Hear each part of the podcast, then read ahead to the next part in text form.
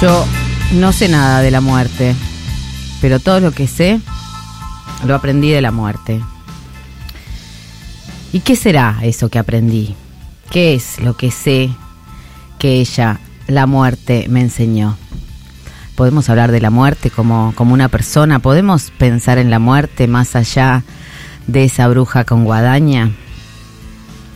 Cuando recibí mi diagnóstico de VIH positivo en el año 94, fin del año 94, eh, era una condena a muerte, no había eh, manera de zafar, había manera de vivir un poco más, un poco menos, o eso nos creíamos, o en eso teníamos que confiar. Y entonces para mí lo primero que pasó fue eh, aprender radicalmente que me iba a morir, digamos. Esa enseñanza, eh, no sé si esa es la enseñanza, pero esa constatación, porque además en, en noviembre del 94, unos meses antes de, un poquito antes de recibir mi diagnóstico, había acompañado a una amiga a morir de VIH. Entonces lo tenía muy a flor de piel. Lamento que este domingo no sea un antidomingo. Está más parecido al corchazo, siendo las 19.04 de la noche. Acá en Pasamos Todos. Pero, pero lo cierto es que este tema de la muerte lo venimos pensando. Porque no lo pensamos ni tan separado de la vida, ni pensamos eh, que la muerte sea solo eh, ese dolor um, tajante, ¿no? Porque siempre hay un corte con la muerte, ese dolor tajante eh, que nos angustia, que, bueno, que, nos, no nos permite saber cómo seguir adelante. Para mí, eso que digo del aprendizaje es una de las cosas que puedo decir con más certeza, que saber que me iba a morir en un momento cercano, o sea, que podía presentir eso de la muerte, que podía imaginarla, que pasaba algunas noches en vela pensando cómo sería mi propia velorio eh, y por supuesto cómo decírselo a mi hija. Por supuesto que lo, lo principal o lo primero o lo segundo después de ese momento mm, tan revulsivo fue la rebelión, ¿no? Me rebelé a esa condena a muerte. Una rebelión personal, particular, me rebelé de qué maneras. Eh, bueno, si me voy a morir, ¿de qué es lo que tengo que hacer ahora? Vivir. Y ahí es cuando toma sentido esa, esa frase de la película de Miyazaki que alguna vez trajimos en este espacio, que dice, el viento se levanta, hay que intentar vivir. Y a eso me dediqué, a, a tratar de aferrarme a la vida, a disfrutar de alguna manera de esa conciencia permanente y tantas veces insoportable de estar respirando, de que me levantaba y tenía fuerzas, de que podía mirar a mi hija, acompañarla a la escuela, y por momentos esa melancolía de pensar que esa vez podía ser la última, bueno, se mezclaba y entonces había que poner los ojos en otro lado, los ojos en las cosas que aun cuando cambian permanecen iguales. El continuo de los días, la luz del amanecer, los atardeceres, no sé si notaron lo hermosos que están siendo los atardeceres ahora que los días empiezan a alargarse ese deseo de esculpir mi nombre en una piedra, como sea, escribiendo, amando, pero sí, lo que yo quería era permanecer, más allá de esa certeza de que tal vez mi cuerpo no iba a estar entre los vivos. De a poco me fui acomodando, porque llevar la muerte sobre el hombro, como te dicen los tibetanos que hay que vivir, ¿no? Este, con la muerte como consejera, es insoportable.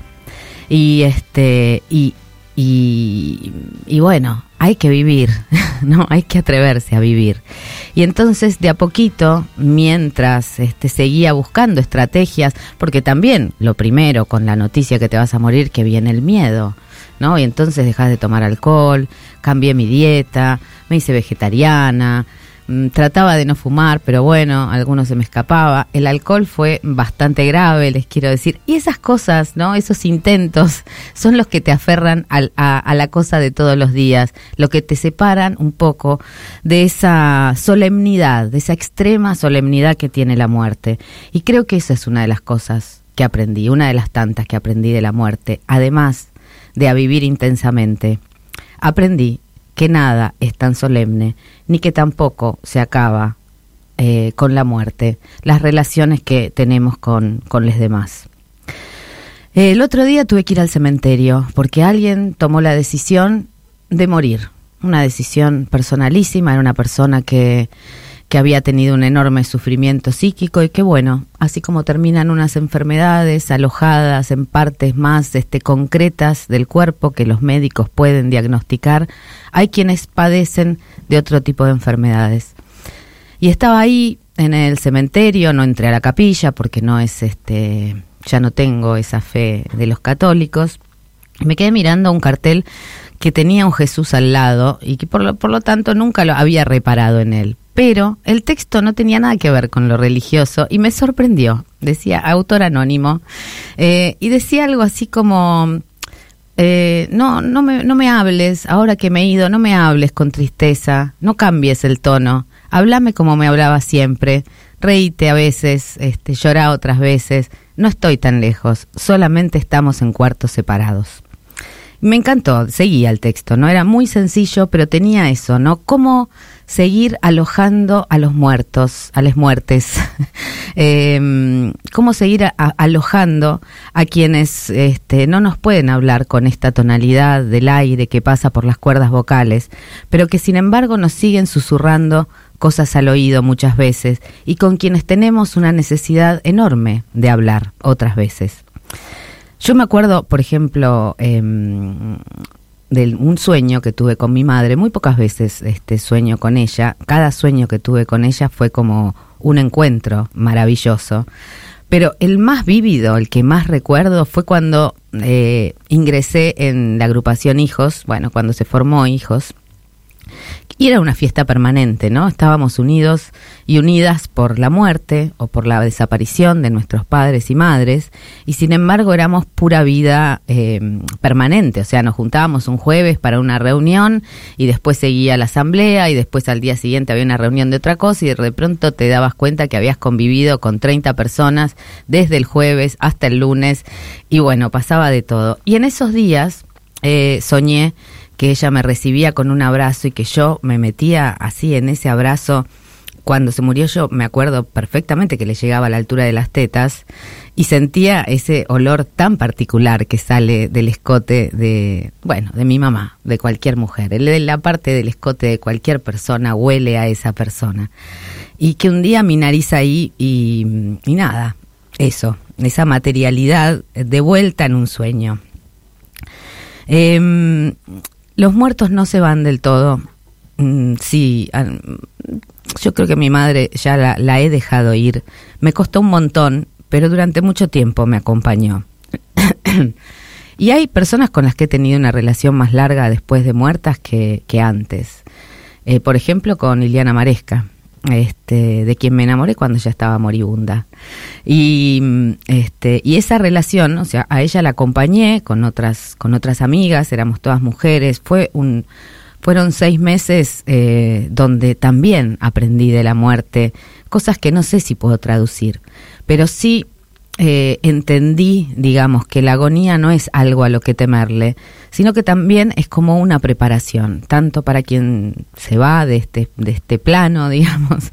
Todas las palabras me suenan un poco incómodas, ¿no? Cómo hablar de la muerte sin caer en la retórica del más allá, este, del plano físico, ¿no? Como si fuéramos, pues siempre estamos pensando que hay un plano físico que es la existencia verdadera, ¿no? Esto está muy ligado a lo científico, ¿no? ¿Qué es lo verdadero y qué es lo que imaginamos o imaginamos o, que sí, exactamente, qué es lo que creamos con nuestra propia mente, ¿no? Como si la cabeza fuera lo que rige nuestro conocimiento y la mente fuera capaz de hacer y no hacer, como si no existiera esas otras posibilidades que se generan en torno a las relaciones, ¿no? No existimos solo porque somos en una individualidad, en general individualmente apenas se puede sobrevivir, pero además el mundo es un conjunto de relaciones ¿no? Eso lo trae la ecología.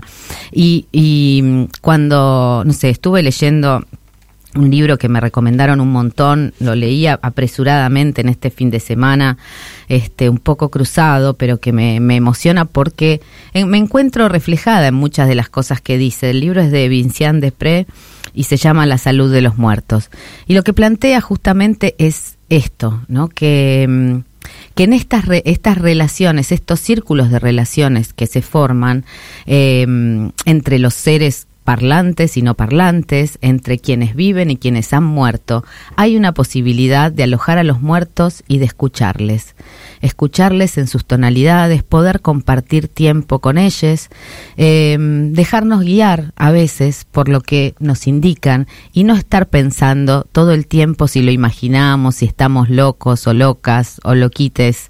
Em, y, ella habla de esto de la ecología, ¿no? Dice que su investigación es ecológica porque es la pregunta por las necesidades que deben ser honradas en la creación continua de una puesta en relación. En esa puesta en relación, quienes estamos vivos y vivas, em, tenemos la posibilidad, y no una obligación, y no un trabajo, porque vieron que en relación a la muerte siempre se te ordena que tenés que hacer el duelo, ¿no? Yo me acuerdo cuando se encontraron los restos de mi madre, bueno, ahora vas a poder hacer el duelo.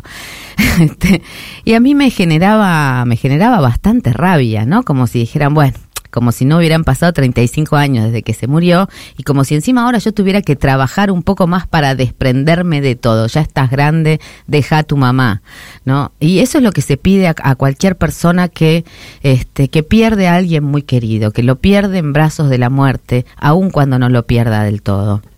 Hacer el duelo, hacer ese trabajo del desapego. Y en el caso de la muerte podría ser distinto.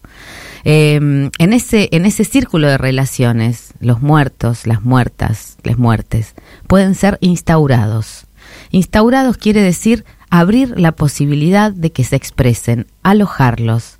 A veces es difícil, ¿no? Y parece que estoy diciendo algo del orden del, del animismo, pero no se trata de eso, se trata de eh, entender que lo que existe no es solamente lo que podemos tocar, sino también esa relación que podemos generar con determinados recuerdos, con determinadas voces, con esas dinámicas que se daban cuando estábamos en el mismo plano y que se pueden volver a encontrar y en, que en ese volverse a encontrar hay mucho de la potencia de estar vivos y de estar vivas. Y ahí es donde yo siento que podemos volver a significar de qué hablamos cuando hablamos de la pequeña muerte, ¿no? Esa pequeña muerte que es el orgasmo, que es este, no sé, a mí me parece que por ahí le ponemos mucha, demasiada potencia al orgasmo, ¿no? Pero ese enajenamiento, que a veces es el amor, que a veces es el sexo, que nos saca de nosotros mismos que nos pone en un plano donde las sensaciones no sabes si son en tus genitales, si son en tu corazón, si son en la punta del dedo gordo. Ahí hay algo que se escapa de lo que conocemos como vida y donde empiezan a circular esas otras relaciones de lo que conocemos como éxtasis. La muerte puede ser algo así de alguna manera nos desprendemos de los dolores físicos, nos desprendemos de las necesidades físicas y podemos habitar de otra manera también en este mundo. Esta ha sido una semana, estos temas nosotras y nosotros y nosotros no los elegimos el mismo domingo hace tiempo que dijimos, hagamos un programa sobre la muerte, aunque parezca un corchazo, no se trata de un corchazo, se trata al contrario, de traer a esta mesa a todas esas personas que nos dieron alegría y que también nos dieron tristeza, pero con quienes todavía nos tomaríamos una birra o compartiríamos un facito o nada, un abrazo calentito en la cama. Eh, la muerte es eso que nos destruye en ambos sentidos, como el orgasmo. Es el éxtasis y la caída es la posibilidad de saber que nunca estamos del todo solas ni solos, porque ahí están nuestros muertos haciéndonos el coro de voces, alentándonos, abrazándonos, viniendo en los sueños cuando les necesitamos.